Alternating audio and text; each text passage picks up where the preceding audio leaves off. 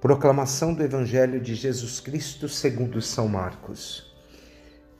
Naquele tempo, Jesus saiu de Jericó junto com seus discípulos e uma grande multidão o acompanhava.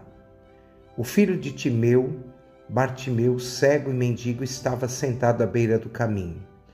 Quando ouviu dizer que Jesus o Nazareno estava passando, começou a gritar: Jesus, filho de Davi, tem de piedade de mim. Muitos o repreendiam para que se calasse, mas ele gritava mais ainda: Filho de Davi, tem de piedade de mim. Então Jesus parou e disse: Chamai-o. Eles o chamaram e disseram: Coragem, levanta-te, Jesus te chama. O cego jogou o manto, deu um pulo e foi até Jesus. Então Jesus lhe perguntou: Que queres que eu te faça? O cego respondeu: Mestre, que eu veja. Jesus disse: Vai, a tua fé te curou. No mesmo instante, ele recuperou a vista e seguia Jesus pelo caminho. Palavra da salvação. Meus irmãos e minhas irmãs, nós estamos vendo esse evangelho, mas hoje nós também vamos fazer uma menção à primeira leitura do livro do Eclesiástico. E o livro do Eclesiástico fala dessa exaltação e, a, e o louvor à criação. E nessa oração, ele diz no livro do Eclesiástico que Deus é o autor de toda a criação, que Deus é o Senhor da vida, que Deus é o Senhor que rege todas as coisas e que tudo criado em Deus é perfeito. Isso é o livro que nos leva a remeter a esse sentimento. Então, o autor do livro de Eclesiastes quer exaltar essas obras de Deus. E no evangelho de hoje, do, da, do, da cura do cego Bartimeu, nós vemos uma manifestação da criação de Deus.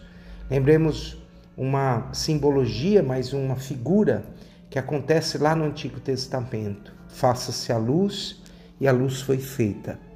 Então, diante da criação, Jesus é aquele que vem para recriar todas as coisas. Quando pegamos o Evangelho de João, capítulo 1, versículos 3 e 4, diz assim: Tudo foi feito por ele, e sem ele nada foi feito. Nele havia vida, e a vida era a luz dos homens. E Jesus, como luz, ele passa à beira do caminho. Essa, esse, essa passagem de Jesus é algo muito importante, como uma reflexão a passagem de Jesus na vida de um homem, ela não deve ser uma passagem onde nós não possamos aprender com isso. A passagem de Jesus na vida de um homem o leva a ter uma mudança de atitude, uma mudança de comportamento. Curado por Jesus para seguir e se tornar discípulo. Esse foi o que aconteceu com Bartimeu.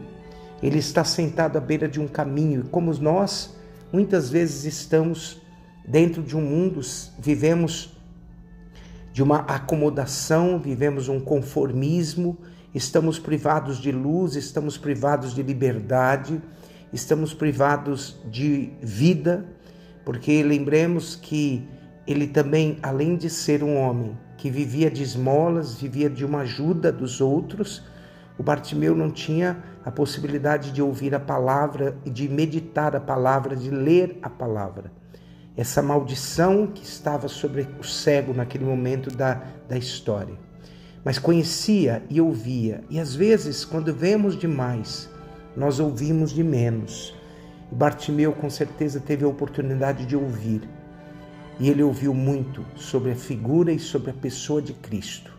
E quando Jesus apareceu passando na vida dele, ele não tinha outra atitude a não ser gritar o nome do Senhor. Jesus, filho de Davi, tem de piedade de mim. Há no mundo em que nós vivemos pessoas que às vezes fazem oposições aos nossos gritos de fé, a nossa o nosso reconhecimento daquilo que Jesus pode fazer por cada um de nós.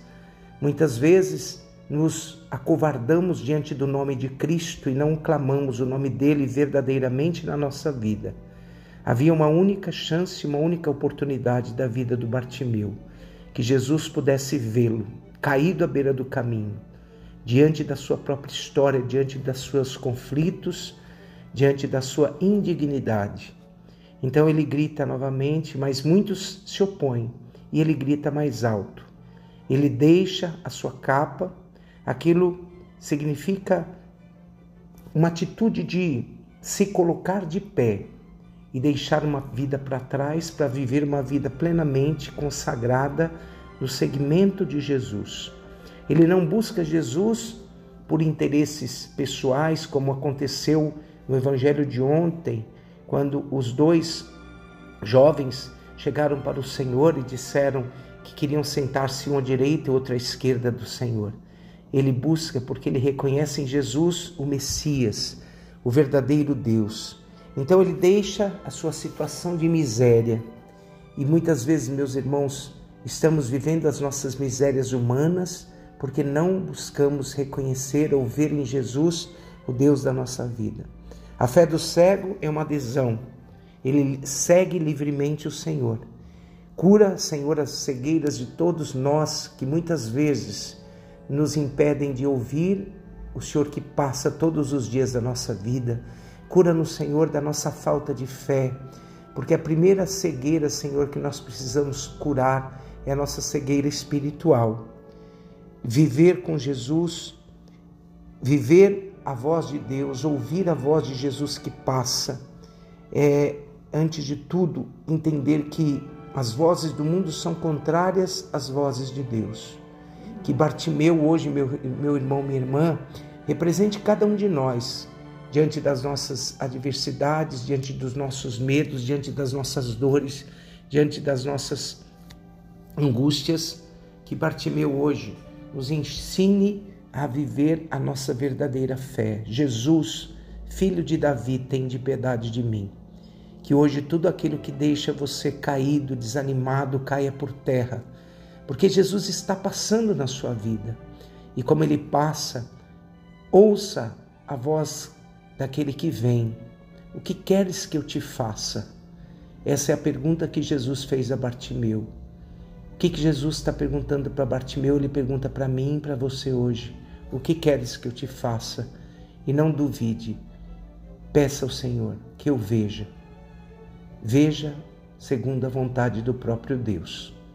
Derrame Deus a sua bênção sobre nós e sobre as nossas famílias, sobre as nossas escravidões sobre as nossas faltas de liberdade, sobre as nossas trevas, derrame Deus a sua paz. E que desça sobre nós a tua bênção, em nome do Pai, do Filho e do Espírito Santo. Amém.